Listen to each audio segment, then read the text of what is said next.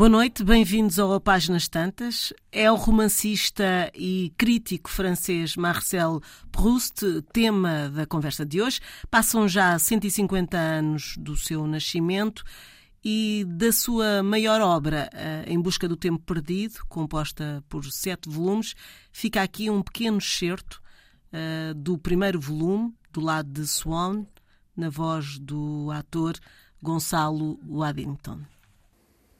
De repente voltou-lhe a lembrança da mulher morta. E achando, por certo, muito complicado apurar como pudera numa ocasião como aquela, deixar-se arrastar por um impulso de alegria, limitou-se, com um gesto que nele era habitual sempre que se lhe apresentava ao espírito uma questão árdua, a passar a mão pela testa, a enxugar os olhos, a limpar as lentes do lornhão. Todavia não consigo consolar-se da morte da mulher, mas durante os dois anos que lhe sobreviveu, dizia ao meu avô, tem graça. Penso muitas vezes na minha pobre mulher, mas não posso pensar nela muito de cada vez. Muitas vezes, mas pouco de cada vez, como o pobre pai Swan, tornara-se uma das frases favoritas do meu avô, que a pronunciava a propósito das coisas mais diversas. Eu seria tentado a achar que o pai de Swan era um monstro se o meu avô, que eu considerava melhor juiz e cujas sentenças que constituíam jurisprudência para mim, muitas vezes me serviam mais tarde para absolver faltas que estaria inclinado a condenar, não tivesse protestado. Qualquer. Era um coração de ouro.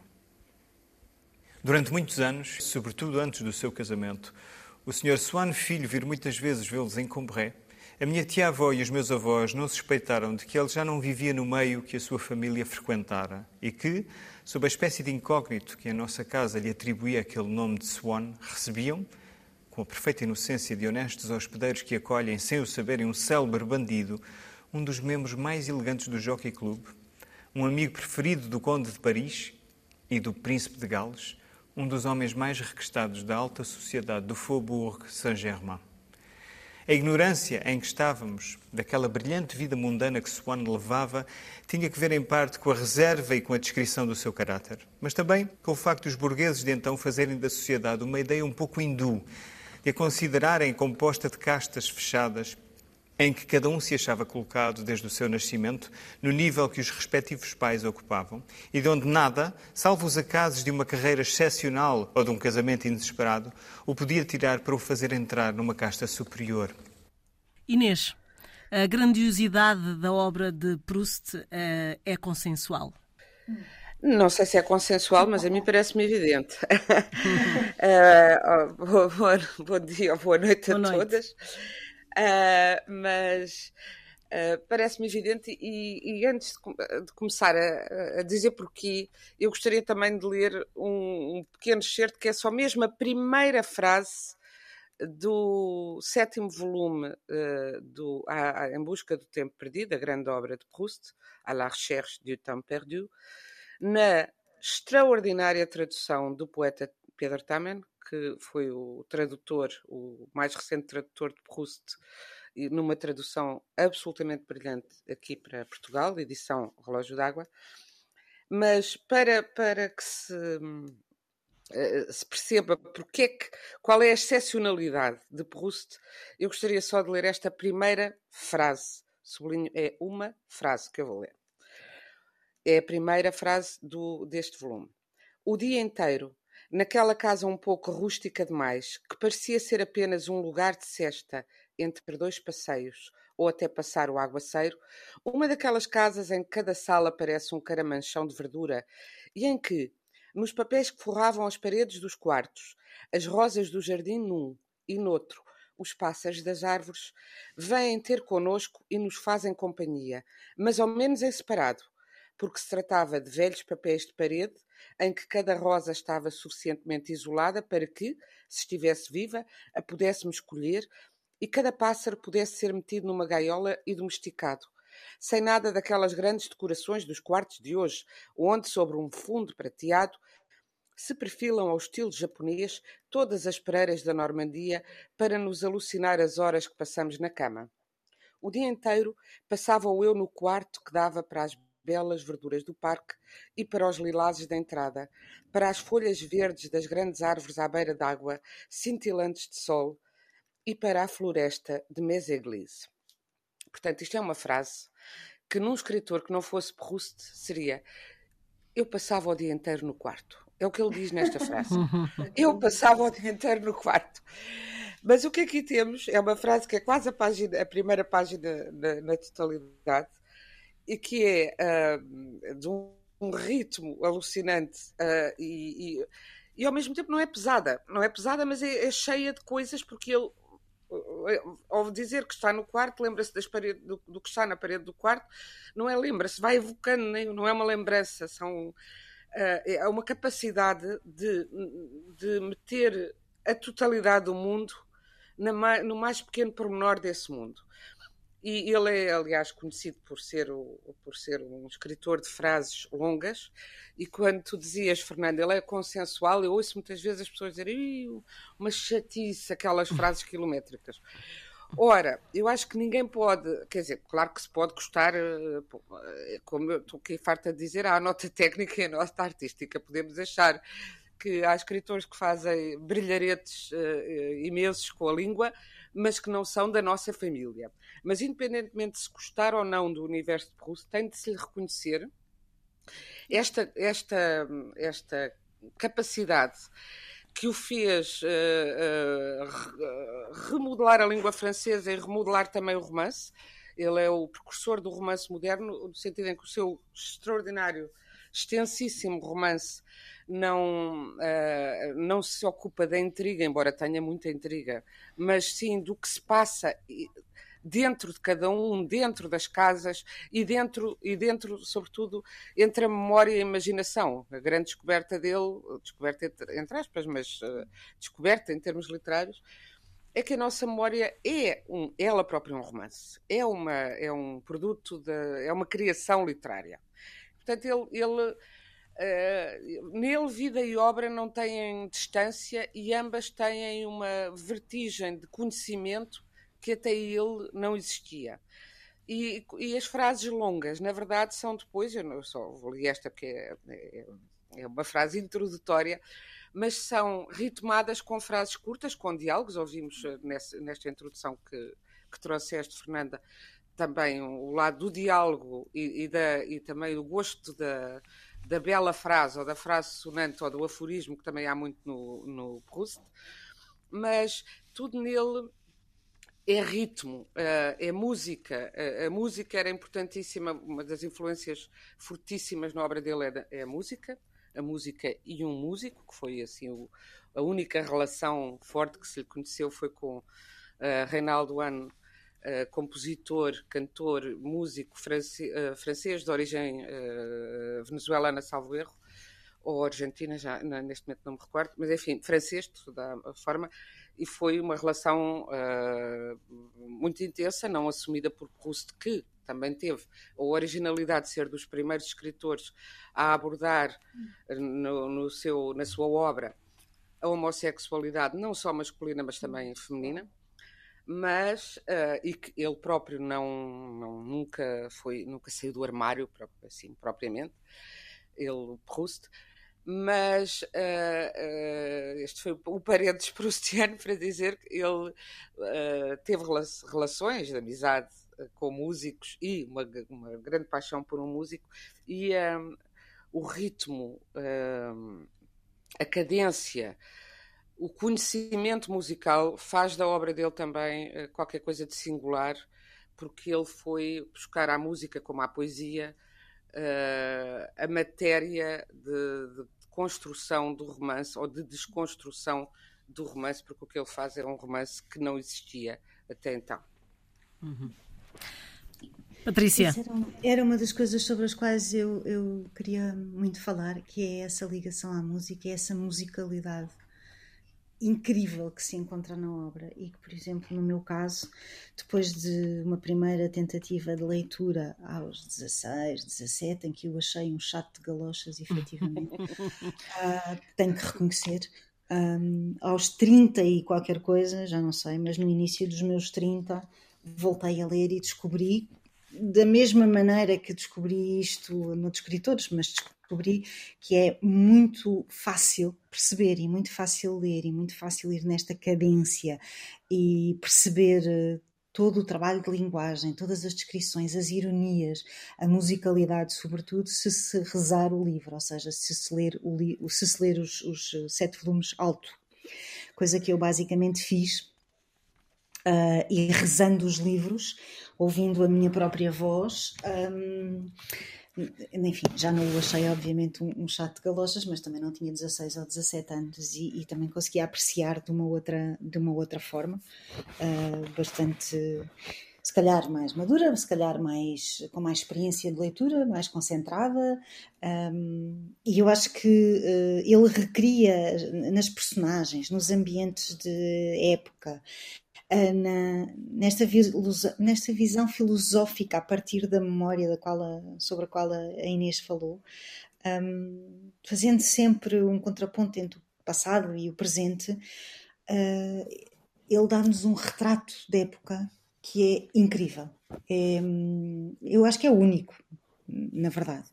Uh, mas também é uma obra que foi central na vida dele e que é a vida, de alguma maneira, é a vida dele, não é? É, é profundamente autobiográfica uh, e começa num primeiro volume no mundo totalmente da infância e depois há, e vamos por aí pela adolescência e como disse a Inês uh, é porventura dos primeiros a abordar a homossexualidade feminina e masculina não tendo ele uh, nunca assumido a sua homossexualidade mas sendo por demais evidente que assim o era.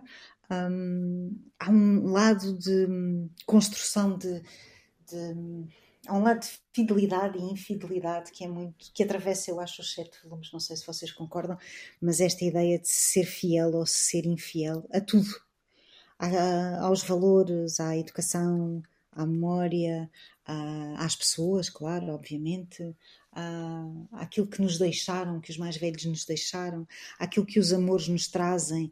Uh, e que, e que de alguma forma são uma desilusão constante, não é? Portanto, há uma, uma reconstrução a partir da memória destas ilusões e desta ideia de fidelidade e infidelidade.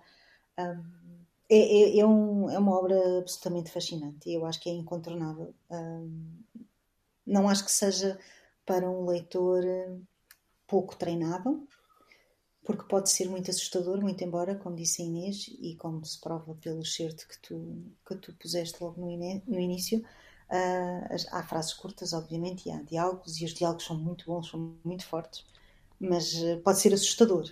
Pode ser uhum. assustador. Rita. Ora bem, olá aos meus ouvintes e aos vossos também, que eu não sou uma pessoa egoísta. Uhum. E, portanto, eu queria falar com vocês sobre este homem. Este homem, eu também costumo dizer, e vocês estavam a gozar comigo há bocado quando isto caiu e vocês disseram a Rita adormeceu com o Proust. Ora bem, eu às vezes também digo, também digo que prefiro bacalhau com natas. Mas, uh, e que ele é um, um chatinho. Mas a verdade é que isto é uma mera butade e eu acho este homem absolutamente único na história da literatura uh, por todas as razões. Tanto pela maneira como ele escreve, que é um verdadeiro psicanalista para mim, Uh, se bem que ele não seja contemporâneo do Freud, não se leram aos dois. Uh, e enquanto um faz ensaio e, e, estuda e clínica, este aproveita para pôr tudo isso, toda a sua intuição humana nos livros. Uh, o exemplo do Gonçalo Eddington e também o, o pedacinho que a Inês leu um, mostram, o, digamos, o, o o, o Proust mais frívolo, e é um problema que ele tem, não é? Por exemplo, o Sartre achava um menino rico, mimado e ocioso, uh, porque de facto pode-se ler os livros dele. Pode-se ler. Uh, Estão-me a ouvir? Sim, sim. sim, sim. Ah, pode-se ler o, o, o Proust de duas maneiras. Uma nesse aspecto mais superficial, não é? Em que ele é visto um bocadinho como alpinista social e porque o era na vida real e, portanto, pretende perfeitamente uh, uh, pretende entrar naquele mundo dos swans e dos como é que se chama eles? Dos, grama, dos gramantes dos que vivem na, na, nessa pequena comuna de Paris na Ilha de França. Mas a verdade é que ele é bem mais do que isso não é? E só aqui para situar quem nos está a ouvir e, não, e, e que não conhece bem a sua obra. Este homem nasceu em 1871 e morre em 1922.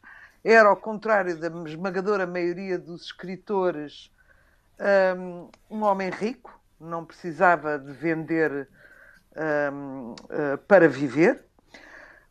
Um, mas também aquilo que lhe trouxe a escrita também não dava para ele viver, a não ser uh, depois da morte dele, quando acaba a guerra, praticamente, não é?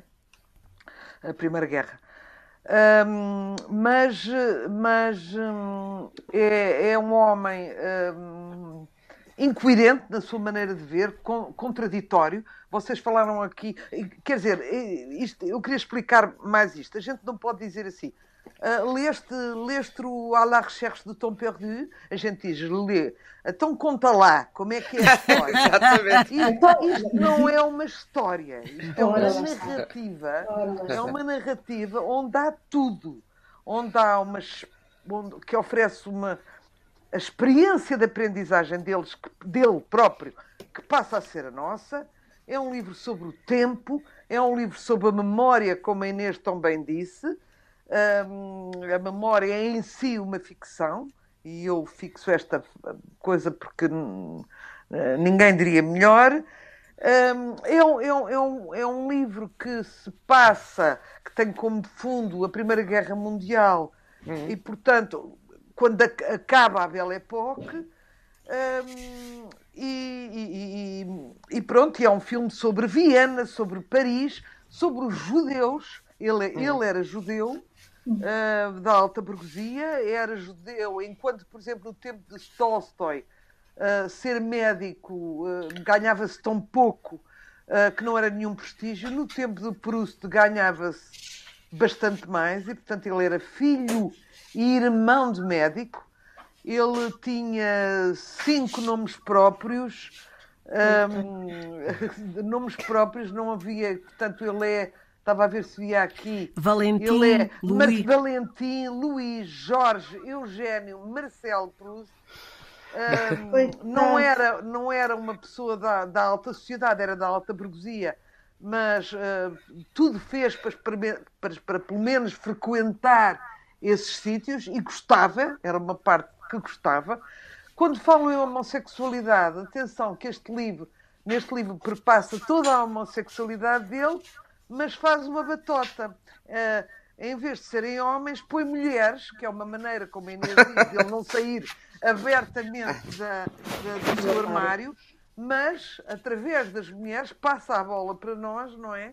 E todos os nomes destas mulheres têm o seu equivalente em, em nome masculino. Eu agora já não me sei, já não me lembro, mas imaginem que é Roberta ou Francisca Albertina. ou Albertina, que têm todos, que podem se pôr todos em nomes masculinos. Portanto, é um pequeno truque que ele arranja, uh, mas no fundo para falar de si mesmo e dos seus amantes. Não era a atividade sexual dele não era naquela altura era, era difícil, não é? Portanto, era difícil de não só de da pessoa se assumir como de praticar, um, mas tem alguns objetos de desejo óbvios, não é? Como, por exemplo, o seu eh, secretário motorista, que às tantas vai tirar, vamos dizer isto assim, à moderna, o brevet na Força Aérea hum. e vai com o nome de Marcel Swan não pode ser hum. mais óbvio uh, que é um, um, Pronto. Entretanto, há aqui uma coisa uh,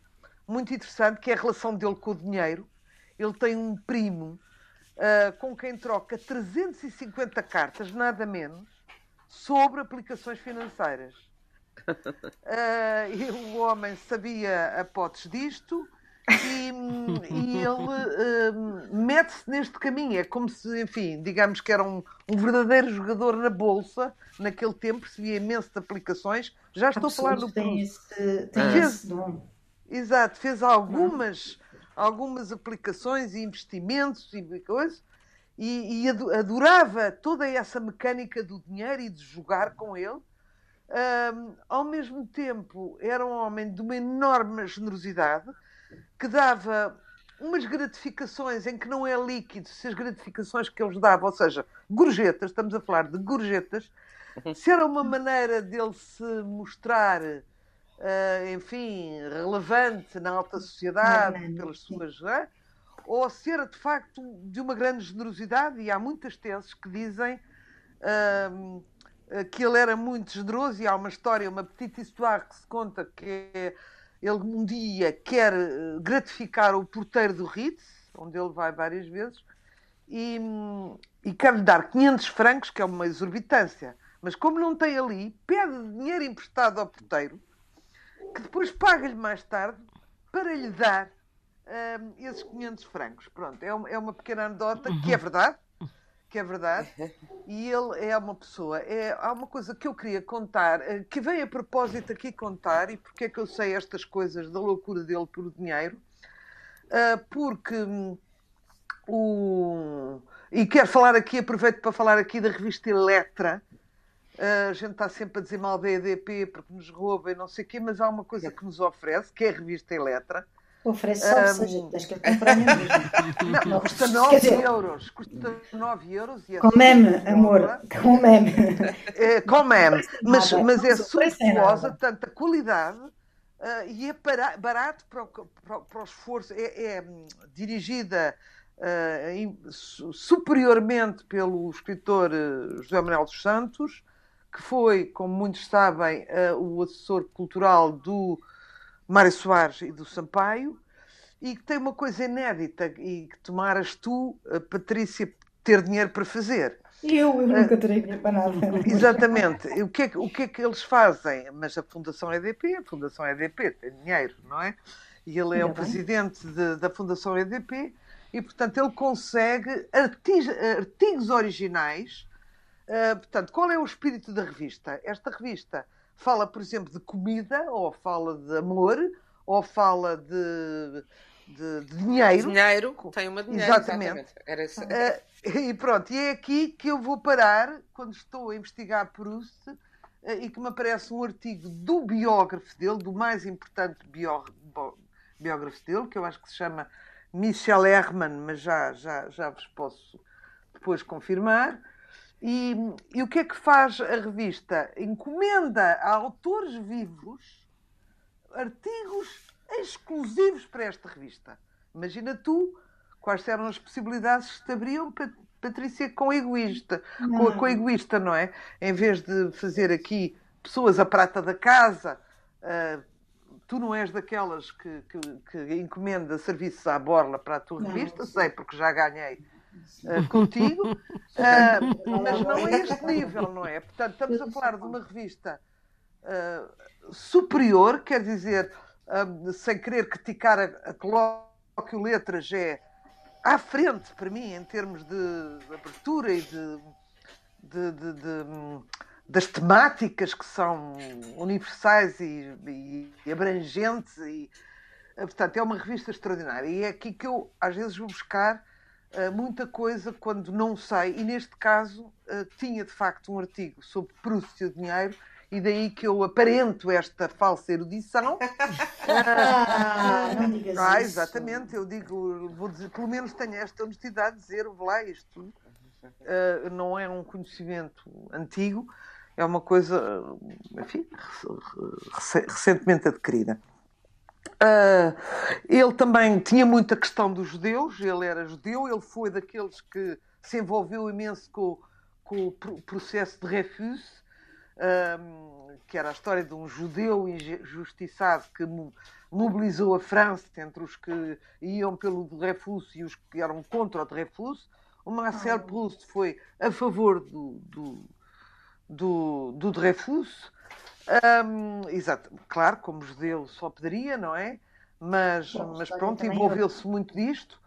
Um, e era um homem que, de 1900 a 1905, teve três choques brutais foi a primeira morte do irmão, ou morte do pai, já não sei. Portanto, morre o pai, morre, morre o irmão e morre a mãe, que todos sabemos, isto não é politicamente correto dizer, mas as mães para os homossexuais são, são uma salvação, sempre, porque a mãe, o amor da mãe enfim, sem querer generalizar, é, é, é, bastante mais incondicional que dos pais, não é?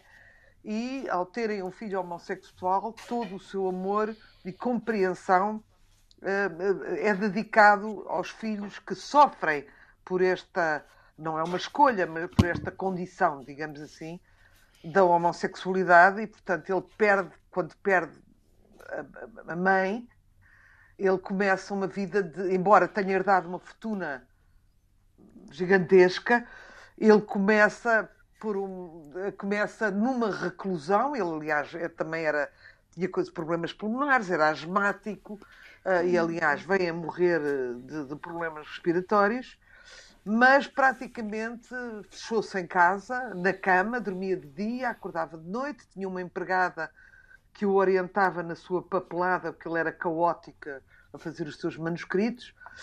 Mas, portanto, às vezes brincamos com ele, porque de facto ele vai, num, vai a um pormenor hum, de, de, de, tanto na, na, na natureza como nas nos móveis, como na descrição, nesse aspecto é muito queirosiano, porque ele uh, fala das cortinas, fala das, das, das da, da, dos móveis, das, das ai, papel é de parede, mesas, das cadeiras, do papel de parede, tudo isso. Mas, sobretudo, é um homem que nasce com uma, com uma leitura emocional das pessoas absolutamente extraordinária. Portanto, eu conheço gente que entrou custou-lhe entrar e fugiu, e conheço pessoas que entraram, uh, como este José Manuel dos Santos, que também é um, um grande leitor de Proust, uh, mas outros, o Vega Ferreira, que entraram, ficaram para sempre e fizeram quatro, cinco ou cinco uh, leituras profundas do, do Proust, porque de facto, quando se entra profundamente, já não se consegue sair, porque talvez resuma o que todos os psicólogos, psiquiatras e, e autores uh, não conseguiram fazer uma obra completa, não é? Uh, apenas nesta obra, que mesmo assim demorou que 20 anos a fazer, uh, nunca contei, mas é mais não ou menos assim, 20, não é? Quase, não chega a 20, não mas chega. pronto, quase 20 anos, sim, é em que todas elas são um tratado de psicologia. eu, vocês já citaram, portanto, eu vou-me só já para passar a bola à Inês, um, mas só para dizer, um, uh, hum, vou citá-lo, vou, vou, vou, vou, dizer pequenas coisas em que, em que se percebe que é o profundo conhecimento que ele tem que ele tem da natureza humana e da maneira como ele explica, porque muitas vezes nós temos o conhecimento, mas não sabemos explicar, não é? Um, os nossos desejos vão interferindo uns com os outros e na confusão da existência é raro que uma alegria, uma alegria venha pousar sobre o desejo que a reclamara. Hum, uh, ou, ou então na natureza também. E às vezes ao céu e ao mar, uniformemente cinzentos, juntava-se um pouco de rosa com um refinamento raro, enquanto uma pequena borboleta que adormecera por baixo da janela parecia a pôr as suas asas na base daquela harmonia cinza. Eu até me arrepio porque acho que é tão pormenorizado e vai tão ao fundo das coisas. Uh, uh, ainda sobre o mar, que é um dos objetos de desejo e de, de, admiração dele, mas, antes de tudo, tinha aberto os meus cortinados na impaciência de saber qual era o mar que naquela manhã brincava junto à praia como uma nereida, porque nenhum desses mares ficava mais de um dia. Mas nunca ouvi, nunca vi o mesmo dois dias seguidos. Um, e só aqui mais um. Uh, uh, porque a existência não tem grande interesse, a não ser nos dias em que a poeira das realidades se mistura com areia mágica em que qualquer vulgar incidente se torna energia romanesca. Ora bem, isto que nós escritores identificamos imediatamente, o que é que é esta poeira mágica, também as próprias pessoas que nos estão a ouvir podem perceber que às vezes a realidade é a realidade e o cotidiano e a, e a sua uh, monotonia, e outras vezes de repente uh, lidas, ouvidas e vistas uh, à luz de uma, uma de tal poeira mágica que nos fala o Proust, nos transformam completamente o dia.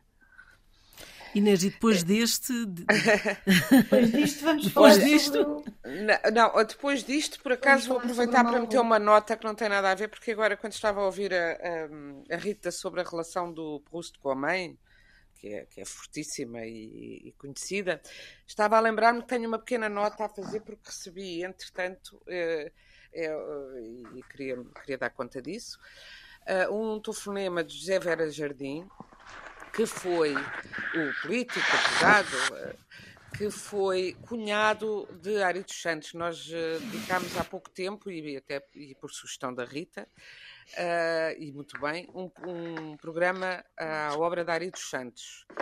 E uh, a nota é que Vera Jardim, que foi cunhado dele, dizia, disse que ter-se-á dito no programa que a relação de Ari com a mãe não era boa e, pelo contrário, era excelente. Garante o cunhado, a, a, a ex-mulher de Vera Jardim, que é Isabel Ari dos Santos, que aliás também publicou, também poeta, também publicou poesia e que, que, que ainda é viva, uh, garante isso, que ele tinha uma relação muito forte com a mãe, mas também a verdade é que não pôde ter uma relação muito longa, uma vez que a mãe morreu tinha Ari uh, oito anos e, e, esta irmã cinco. Um, mas era, era novo. Era, era realmente era muito, muito novo, novo, claro. Portanto, era esta. E que manteve uma relação, dizendo também eh, adicionalmente, Vera Jardim, manteve uma relação boa com, a, com esta irmã, com a família. Dizia ele: Nós não íamos muito lá à casa porque nós não frequentávamos a casa dele porque a casa dele era um salão literário, como aqui foi descrito, sobretudo pela Rita, que aliás foi a única que o conheceu pessoalmente. Ah, dizia outra coisa também, que a, a Fernanda de Castro, a avó da, da Rita, era como uma mãe, para Isabel eh, Ari dos Santos, era uma segunda mãe. Ela hum, eh, reportava-se muito à Fernanda de Castro, da qual, aliás, já ouvi dizer várias vezes, tinha esse essa presença forte e maternal para muitas figuras literárias e não só. E, e, e tinha essa, essa, esse papel, sobretudo junto de Isabel eh, Vera Jardim. Mas os, o, digamos, a casa do Ari estava sempre, sempre cheia de, de discussões políticas, culturais, boémias, e onde se falava abertamente e se diziam coisas que não seria conveniente os filhos da Isabel Ari dos Santos e do Vera Jardim ouvirem. Portanto, dizia ele, nós convidávamos-lo lá para casa, muitas vezes. Nós não íamos lá, não íamos levar as crianças a ouvir aquelas coisas. Ele contou-me algumas, mas também não posso reproduzir aqui na rádio pública. Olha, vê lá o provedor, vê lá o provedor, vê lá o provedor. Mas voltando ao Proust e à mãe, de facto, como a Rita estava a dizer, ele, ele sofreu as mortes de, de, dos pais muito cedo, muito cedo, muito cedo, não foi assim tão, tão cedo, mas enfim, todas de seguida. Depois da morte da mãe, em, em 1906, acho que a mãe morreu em 1905, em 1906 teve um período até num sanatório, o que tinha a ver com essa condição que ele sempre teve de asmático, mas lá está, ele tinha também um lado um bocadinho Uh, uh, Hipocondríaco. Hipocondríaco, eu ia dizer mania da perseguição, como muitas vezes os escritores, porque o romance também dá para a teoria da conspiração. Claro, claro. Dizia claro. que ele dizia que ficou fragilizado enquanto a mãe estava grávida, ficou fragilizado no útero da mãe, porque, isto, é, isto aconteceu, durante as agitações, as insurreições da Comuna de Paris, o pai médico, como a Rita aqui já disse, eh, levou uma bala, levou um tiro, eh, um tiro, um tiro ocasional, pronto, que assustou muito a mãe, e esse susto é que teria estado na origem da fragilidade física do próprio, do próprio Proust. Uh, e, e, depois dedicou-se à escrita dessa obra fabulosa, que é, é uma história conhecida, mas talvez nem todos os nossos ouvintes a conheçam. Foi inicialmente, já temos aqui falado por causa da rejeição, uh, do, do, que causa a rejeição aos escritores, mas uh, foi rejeitada uh, a uhum. primeira, o primeiro volume de Em Busca do Tempo Perdido foi rejeitado pelo Gaston Gallimard, a editora ainda não se chamava Gallimard, era La Nouvelle Revue Française, mas era, no fundo, eram as edições Gallimard, publicou na Grasset, pouco antes de, em, em 1913, o primeiro volume na Grasset, mas por em edição de autor, uh, enfim, paga por ele, ele Nossa, também o dinheiro, como foi dito, não era claro. problema, paga por ele. Quem recusou, quem o recusou na Gallimard foi André Gide, o escritor André Gide, que depois se arrependeu e depois veio atrás dele. E andaram ali que anos, e ele acabou por mudar da Guerra Seca, aliás, onde aliás tinha pago a edição, para a Gallimard, publicou os dois volumes seguintes, ainda antes do, do, do fim da guerra, mas quase no fim da guerra, porque entretanto a publicação dos volumes já existentes foi interrompida porque não havia papel, eh, dificuldades de edição durante a, a Primeira Guerra Mundial, que foi uh, violenta, como sabemos. Uh, e portanto ele acabou por ir então publicar para a Galimar. Os últimos, os três últimos volumes já foram póstumos, uh, já não os viu publicados. Outro pormenor engraçado, ele pagou a críticos para dizerem bem do livro quando ele é saiu. Hum. Outro, e outro pormenor também engraçado, ele tinha publicado uma recolha aos 25 anos de, portanto, an, antes, de poemas em prosa chamados Prazeres e os Dias, Les Plaisirs et les Jours. Eu creio que, aliás, há edição atualmente em, em Portugal, eh, na Relógio d'Água, penso eu também. Uh, e essa, essa primeira coletânea foi exurzida por, nomeada por um escritor que era um crítico muito cáustico, Jean Laurent, e homossexual, um, um dandy homossexual muito violento com certos escritores e com Proust. Uh, em particular, sim. Não, é, também com o Zola e com outros, mas, com, ah, atirou-se a, a Proust. E aquilo resolveu-se num duelo. Que, em que ninguém saiu ferido, mas chegaram a ter um duelo. Portanto, estas coisas eram, eram eh, fortes, não é? Sim, uh, não é como agora, não é? Mas depois, embora ele, ele talvez pelo trauma, depois resolveu pagar a, a críticos para dizerem bem da, da recherche, mas a verdade é que depois o, o livro fácil, uh, rapidamente se tornou Bom, e não é só isso, uma, uma, obra considerada por todos, não só os franceses, a Edith Wharton escreveu, americana, escreveu maravilhas da, da, da, obra, do, da obra do Proust e, portanto, uh, não precisava ter gasto aquele dinheiro. Mas, e, e, ganhou, e ganhou o Goncourt com o segundo ah, volume. ganhou, exatamente. Em, em 1919, assim... Foi o primeiro Goncourt. Foi o primeiro Goncourt e ele e já na Gallimard, ou seja, nas edições Gallimard, que vieram a ser depois as edições Gallimard, porque foram lá recuperá-lo, como tu disseste. Mas se calhar também vale a pena dizer que ele se interessou bastante por história da arte, que sim, sim. ele traduziu uh, do inglês um, uma série de artigos do John Ruskin e a mãe terá uh, ajudado. A mãe ele sabia chamava, pouco inglês. Porque ele sabia pouco inglês e escreveu bastante nos jornais. Uhum. Uh, eu não sei se existe alguma edição com uh, aquilo que ele escreveu nos jornais, hoje em dia faz-se muito, não é? Procurar as crónicas e as entrevistas que foram feitas por determinados autores em, em publicações de, enfim, de, na comunicação social, chamemos-lhe assim, mas seria interessante porque muitas delas são sobre a estética e muitas delas são sobre a vida mundana, não propriamente um, coscovilhices, não creio que, possa, que possamos dizer assim, mas uh, com bons retratos daquilo que era a vida naquela altura. Porque, como disse a Rita, ele gostava muito da sua vida social e das suas reuniões. Ele tem também contos e poemas publicados, não é? Uhum.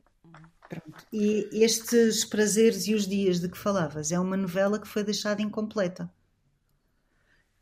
Pelo uhum. menos foi o que eu li. É, é são, é verdade, não, não, não, São, poema, são, são poemas em prosa. Ah, okay. A novela incompleta estás a confundir com o Jean Sotei. Isso, Sotei, Também, exatamente. Essa foi, essa foi publicada em 52. Essa sim era um, era um romance, mas do qual uh, restaram fragmentos. Ele foi a primeira coisa de, de, de, ficção ou de prosa, melhor dito, de narrativa, como estava a dizer com mais propriedade a Rita, que ele uh, foi o primeiro trabalho dele, muito autobiográfico.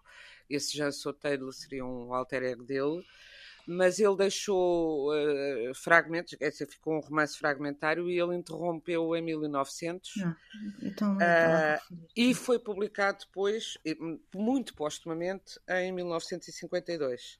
Hum. Uh, porque ele não tem uma obra muito tem uma obra vastíssima porque tem esse romance, tem aquele romance o roman fleuve, a expressão roman fleuve até aplica-se particularmente se é que não se é que não nasceu precisamente para ele ou romance catedral como eu prefiro dizer porque é uma construção de uma catedral minuciosa a qual ele dedicou a vida inteira com uma uhum. saúde muito muito precária depois meteu-se em casa eh, já que isso falou, a Rita estava a falar de um, é, um o, inicialmente era, era motorista, mas tornou-se secretário dele. Esse, foi uma paixão, essa parece que mais platónica que ele teve do que a do compositor. Também com uma história engraçada. Foi um taxista que ele encontrou num passeio pela Normandia, que o andou a passear pela Normandia, e ele. Uh, ficou amigo dele, enfim, ficou uh, com uma relação, gostou muito desse, desse homem, que depois tendo ficado desempregado, uh, se propôs ser o motorista de Proust. Como Proust já tinha motorista, ele disse: Não, ficas meu secretário, passas as coisas à máquina, etc. Era casado, uh, mas Proust desenvolveu uma paixão por ele e ele, e ele talvez por isso, afastou-se de Proust. Uh, e depois Proust tentou re, reatar a relação até profissional com ele, Uh, e queria dar-lhe uma avioneta para ele, porque ele tinha de facto a paixão do, do voo e tinha tirado o brevet assim, mas já não foi a tempo que ele morreu aos 25 anos, esse, esse jovem, num acidente precisamente de, de, de, no seu primeiro voo sozinho, uh, espalhou-se e ah, morreu. E, e, foi outro grande desgosto que Proust teve e que, e que, aliás, passa, essa morte passa também, como passa tudo da vida de Proust, mais ou menos, de uma forma mais ou menos simbólica, mais ou menos imediata. Há um, há um livro muito interessante do Gilles Deleuze sobre os signos em, em Proust, que analisa todo, todo, todo, todos os sete volumes, toda aquela obra, como uma, como uma, um mapa cifrado, não só da vida de Proust, mas uh, da, lá está, da psicologia humana, da análise dos sentimentos. Realmente, uma das coisas muito interessantes em Proust é a visão do amor muito desiludida, como acho que a Patrícia já disse, muito uhum. desiludida e muito. O amor está sempre ligado ao ciúme. E, uh, no, e esta ideia da fidelidade e da infidelidade mas é muito porque a obsessão do ciúme estraga é. as relações todas. Na, na história, na, na narrativa de, do Em Busca do Tempo Perdido, há repetidamente relações que terminam por causa do excesso de ciúme ou porque a pessoa prende a outra. Há um volume que é a prisioneira, que é isso. Sim, uh, é que o, o, narrador prende a Albertine de uma tal maneira que ela depois foge hum ele só, só ele, como anteriormente o Swan, também só gosta do que não tem e quando tem, quando casa, o Swan casa com a Odete e depois já não gosta dela. Gostava dela quando temia que ela o traísse de hora a hora e quando vivia em sobressalto. E ele tem uh, frases muito interessantes sobre o que nós gostamos. Muitas vezes o amor é o amor por aquilo que não conseguimos alcançar, não é o amor pelo outro, é o amor pelo é mistério do é outro, pelo inalcançável e pela, pela própria fuga do outro, não é? Uhum. é e pela construção, não é? Sim, a construção que tu fazes do Exato. outro e, e aquilo que tu é, esperas. É ficção. Que... É ficção, exatamente, é ficção. Portanto, no, nós hoje não, já não temos tempo para, para sugestões e é para mais nada uh, teremos que voltar ao Proust numa outra altura. Um, vamos então. Deixa-me às... só dizer que leiam também André Malraux, que faz precisamente hoje 120 anos. Muito esquecido, eu falo dele de outra altura quando houver tempo, desculpa. Ok, fica aqui. Mas deixa-me só dizer, não posso dizer mais nada. Diz lá, eu, diz, eu diz. pedir desculpa à Isabela Ari que era minha amiga do Facebook e deixou de ser, mas foi antes do programa. Já há muito tempo que eu não a vejo lá. Uh, que lá está, eles não iam pequeninos à casa do, do, do, do, irmão, porque. Ah, mas eu ia à casa da minha avó pequenina, contra a vontade da minha mãe, ouvia aquelas coisas todas. Pronto. E peço desculpa se, algo, se, se me enganei de alguma coisa, mas olha, aproveito a frase que já foi dita aqui: a memória é uma ficção. É e, talvez, e talvez tenha eh, tirado umas conclusões uh, diferentes, mas que mando aqui um beijinho para, para a Isabel Ari. Uh, e também só queria dizer que a Eletra de que eu falei, desde a pandemia que está disponível na net, portanto, menina Patrícia, não tens que pagar para ir lá espreitar. e, Ai, obrigada, ah, E que este primo, também para explicar que este primo do, do, do, do com quem ele trocou 350 cartas, apesar de, por causa do dinheiro, era, era corretor financeiro, faltava dizer isto, e, e, mais que no avião que ele tinha comprado para dar a este amante, ele tinha esta surpresa para lhe fazer, oferecer este amante, já, este avião que já estava pago, e tinha um uh, gravado na carroceria, vamos lhe chamar assim, do avião, que eu estou a dizer uma asneira, mas não é carroceria, é outra coisa qualquer, tinha uns versos do, Mel, do Mallarmé. E ele não só pagava a críticos, como pagava, isto para corroborar o que a Inês disse sobre o ciúme, pagava a detetives particulares para seguirem é as pessoas. Uhum. Portanto, ele tinha esta. esta era... Era, era estranho, era complicado. Adeus, Rita. Acabou, Ambíguo. Bom, são as nossas despedidas. Estamos disponíveis em podcast em antena1.rtp.pt e no Facebook, contactáveis através do e-mail a páginas tantas, rtp.pt. Boa noite.